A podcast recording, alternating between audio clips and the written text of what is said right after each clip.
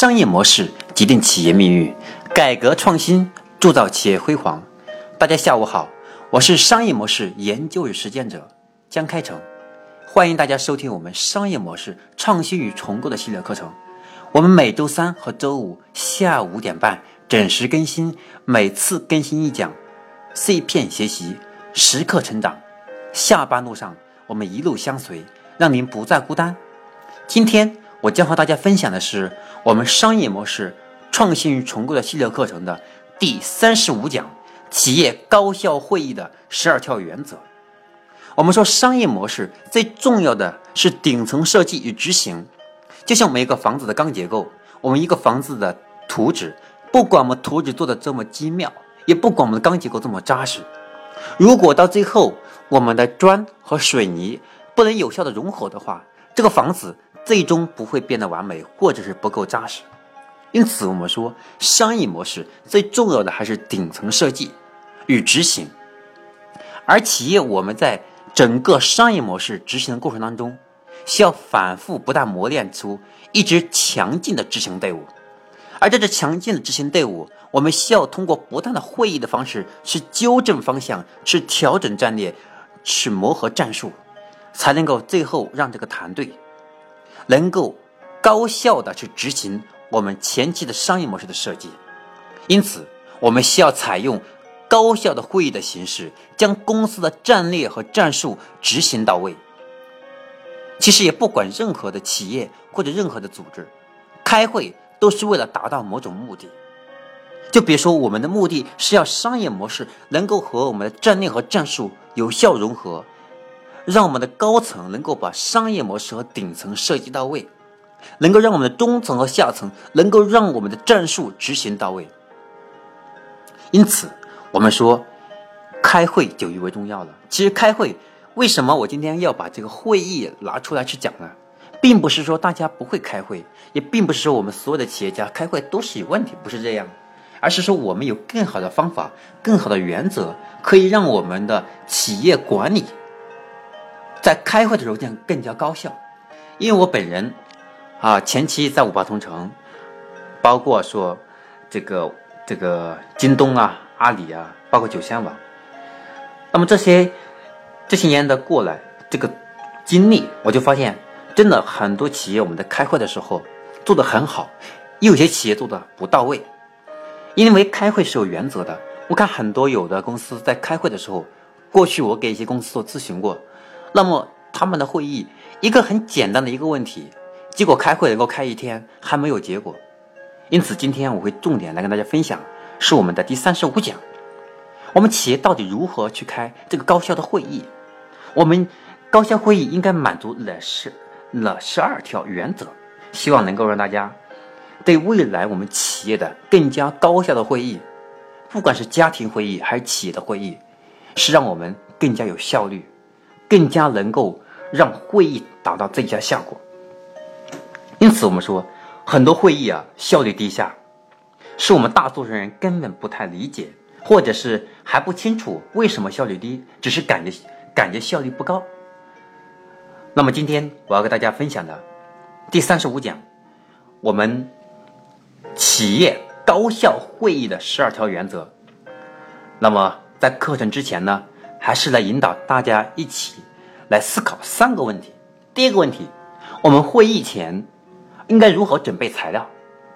第二个问题，我们如何有效去管控会议的质量和会议过程？第三个问题，那么我们高效会议必备哪些条件？好，带着这三个问题，我们一起来学习。我们关于企业高效会议的十二条原则，希望大家能够用心去学习。在关键时刻，如果大家听的觉得没有听得太清楚，大家可以在我们的语音底下可以留言，那么我会抽时间跟大家交流。那么，企业高效会议的十二条原则，第一条原则是我们动议中心原则。首先跟大家解释一下什么叫动议。所谓的动议哈，英文它是 motion。那么它是指采取会议程序的议事机构，这种诚然提出的建议，而采取某一行动的正式的提案，因为我们是每一次开会，那一定是有会议目的的，有会议的议程，对吧？那么所谓的动议，那是我们在会议之前应该明确指出来，我们这次要谈论什么话题。我们这次谈论的话题的三个重要的组成部分，分别是哪三个关键点？我们应该把它详细的标明成一个具体的、具体的一个草案，然后我们拿到草案，再到会议当中去讨论、去决议。因此，我们第一条叫动议或者叫会议中心原则。那么，会议讨论的内容呢？那应当是一系列明确的动议。也就是要有明确的目的、时间，包括我们所谈的过程中会出现哪几种不同的声音，应该如何去评估，都应该有相应的草案。那么应该是先动议后讨论，无动议不讨论。也就是我们没有把我们的主题、我们的大纲、我们的议程没有定下来之前，我们不要去考，不要去开这个会议讨论会议，否则这个很难有结果。这第一条叫会议或者叫动议中心原则。第二条原则是主持中立原则。因为过去我看到，也我也给团队不，我也经常给团队开会啊，每周都有各种不同的会，每天都有各种不同的会。我想今天的听众，各位企业家、各位创业者、各位老师，对吧？还有不，还有包括其他的一些听众，我相信大家也有感觉。就开会的时候，首先不能说我们叫做开会。市级的像一个茶话会一样随便交流，那么这个会议就失去了本质的意义了。那我们如何去避免这个问题产生呢？我们应该有个中立原则，我们更不能出现会议当中去，对吧？发生一些不愉快的一些事情。我们可以因为一个问题的意见不一致可以争吵，我们不能引起对人身的攻击。因此，主持人就尤为重要了。那么第二条就是主持中立原则。那么，会议主持人的基本职责，那么他应该是遵守规则来裁判并执行程序，尽可能不发表自己的意见，也不能对别人的发表进行某种倾向，因为作为主持人来讲，他是主主持人是主持中道的，对吧？那么他是要综合双方的声音，让我们整体的议程按照流程走下去。同时，让每一个动每一个动议能够讨论到最后有一个结果。所以，主持人不能轻易偏向任何一方，会让其他的相反方他的声音不敢发出来。因此，我们说，主持人若要发言呢，那首先得授权于他人临时来代行主持职责，直到当前的动议表现结表示结束。也就是，如果我们一个主持人。我想变成发言人的话，那么我应该由别人来替代我来主持，临时主持二十分钟或者是半个小时，这样能够让二十分钟半小时之内，我就是作为一个普通的一个会议的发言者，这也是可以的。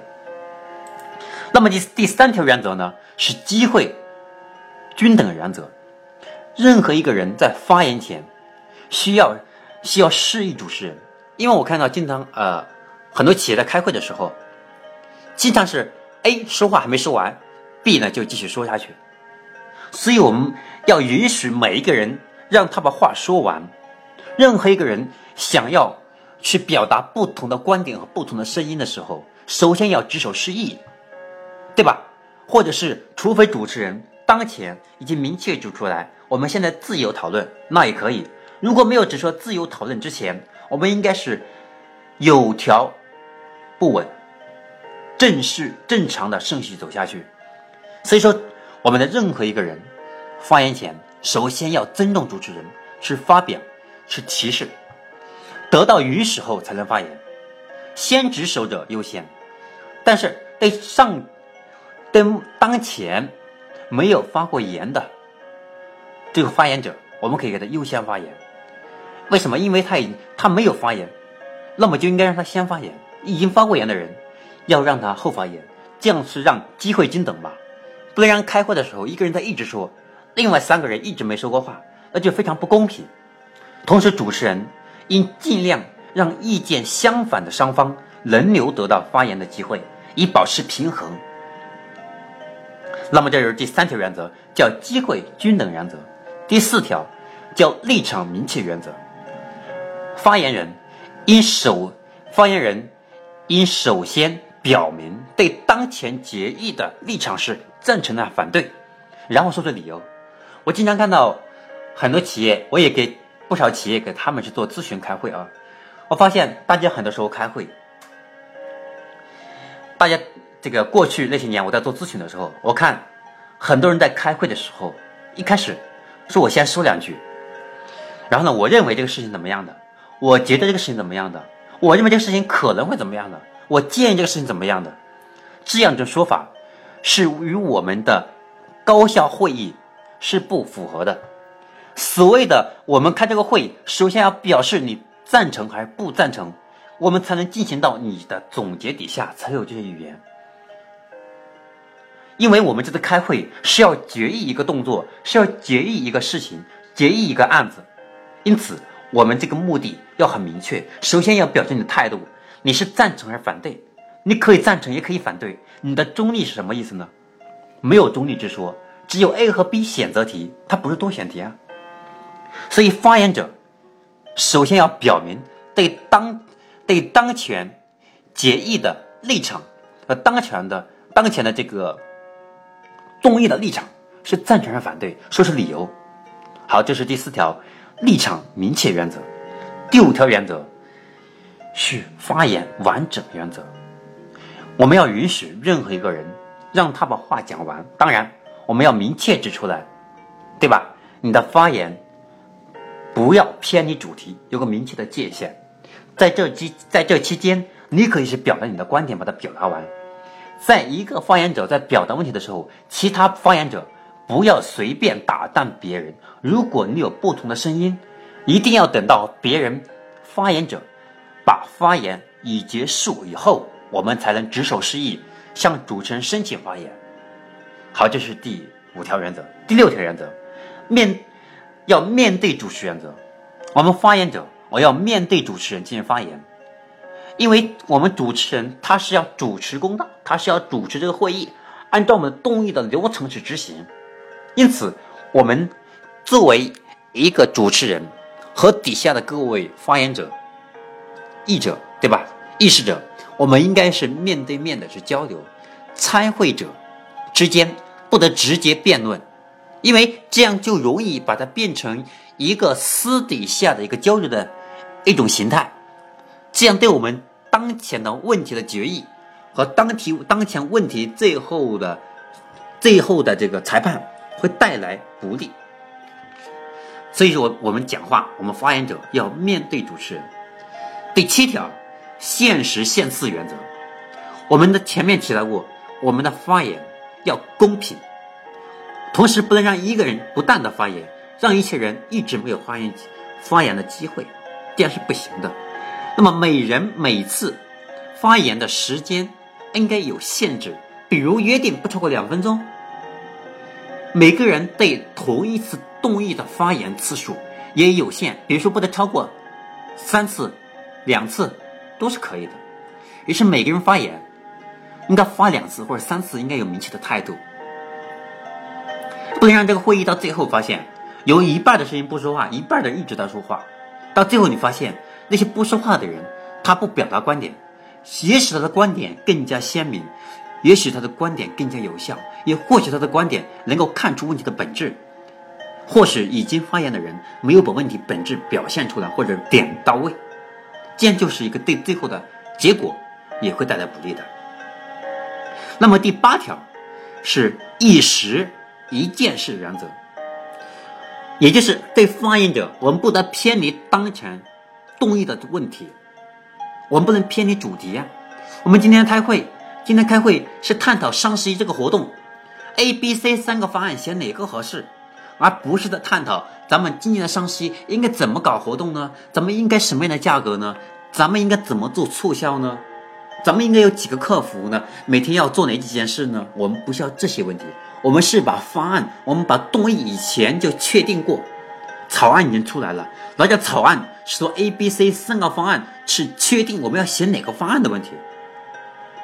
这样，会议结束以后就明确有动作了，就明确的有了结果，就选 B 或者选 C 或者选 A 了嘛。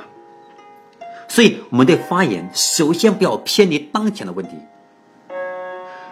只有在一个动议处理完毕以后，才能进入到或者讨论另一个动议。如果有人跑题了，那么作为主持人，我们有权利、有义务去制止，然后让他进入到我们当前的主题范围。那么这是第八条原则。第九条要遵守裁判原则，因为开会到最后的动议的结果。并不会说每个人都百分百满意的，也不可能的，对吧？那么主持人，我们首先要有原则，首先要有明确的逻辑，有明确的判断原则。那我们主持人应该制止，对吧？制止违反议事规则的行为。那么这类行为的，应当立即接受主持人的裁判。当有人，当有人他的名他的观点。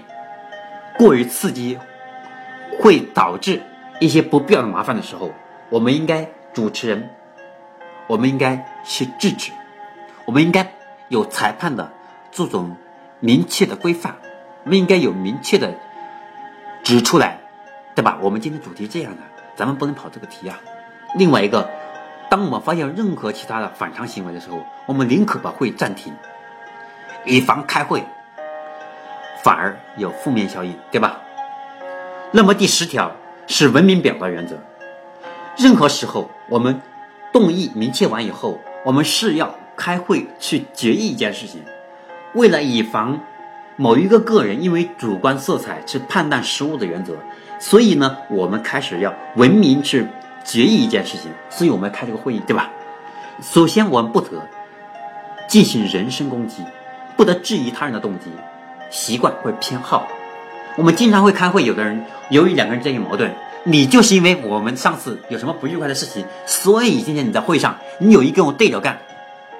像这样的，我们不管 A 和 B，甲还是乙，首先要遏制，另外必要的情况可以让他们俩出局。因为不管是 A 对 B 怎么说，B 和 A 怎么说，到最后如果两个人在会议上把私把之前。过去发生的不愉快的动作，然后私自带到会议现场，导致对我们整个会议造成很大的干扰。我们宁愿让他们俩出局，既是一个责罚，同时也是个教训，对吧？所以，我们开会，我们肯定不能对人身攻击他，不能质疑他人的动机，不能因为他觉得我意见。我们开会去探讨问题的，要把个人情感和纠纷，所有的一切不愉快的事情，要他放下。我们是谈事。就事论事，而不是就事论人，不是就事而变到论人这个观点上，那就有问题了。所以我们要当前立即限制我们的文明表达方式，不要发生任何不文明的声音。第十一条，充分的辩论原则，在表决，那么我们的表决需在讨论充分之后才能做决议。那么在讨论过程当中，我们可以任意讨论，我们可以任何时候都可以举手示意去讨论问题，没有问题。我们在遵守我们议事规则的前提下，任何问题可以讨论，对吧？只要是不要偏离我们的主题，我们讨论越细，对我们最后的决议越好。那么第十二条原则是多数裁判原则，我们都知道。当然，在某些特定情况下，我们可以。直接决议，在某些重要问题上，还是要众多人通过会议的方式探讨去决议。那么第二是第十二条呢，是多数裁判原则。那么动议的通过，那么需要赞成方的票数大于反对方票数。那么做董事会也好，作为作为我们的这个总经办也好，还有作为我们的高管其他的部门也好，那我们在探讨问题的时候呢，那肯定是要尊重其他人。如果说我们不经会议直接去决议一件事情，会导致其他人很多的观点不同意的话，虽然他表面上不否定，实际内心当中是很亢奋的，对吧？内心当中是不满意的，那么最后可能会出现不配合啊，所以这件事情就容易执行失败啊。因此我们说，会议它一定是有原则的，一定不是随便的。因此今天跟大家讲的关于我们企业高效会议的十二条原则。我在这里再给大家总结一下：为了提高企业的会议质量，为了更好的把我们的会议的决议能够如期的去完成，并且效果更佳，我们需要有这十二条原则作为权衡。第一条原则是会议中心原则，或者叫动议中心原则；第二条原则是要主持中立原则；第三条机会均等原则；第四条立场明确原则；第五条发言完整原则；第六条面面对主持人的原则；第七条限人限人限次限时的原则；第八条一时一件原则。第九条，遵守裁判原则；第十条，文明表达原则；第十一条，充分辩论原则；第十二条，多数裁判原则。那么，希望今天的会议开会的一些十二条原则，能够给大家未来更好的开会，不管家庭开会，还是家庭会议，还是我们的高管会议，还董事会议，或者其他的会议，希望能够给大家。带来一定的帮助，祝大家，祝大家家庭幸福，工作如意。那么我们每周三和周五下午五点半准时更新，希望我们不见不散。我们下期节目再见。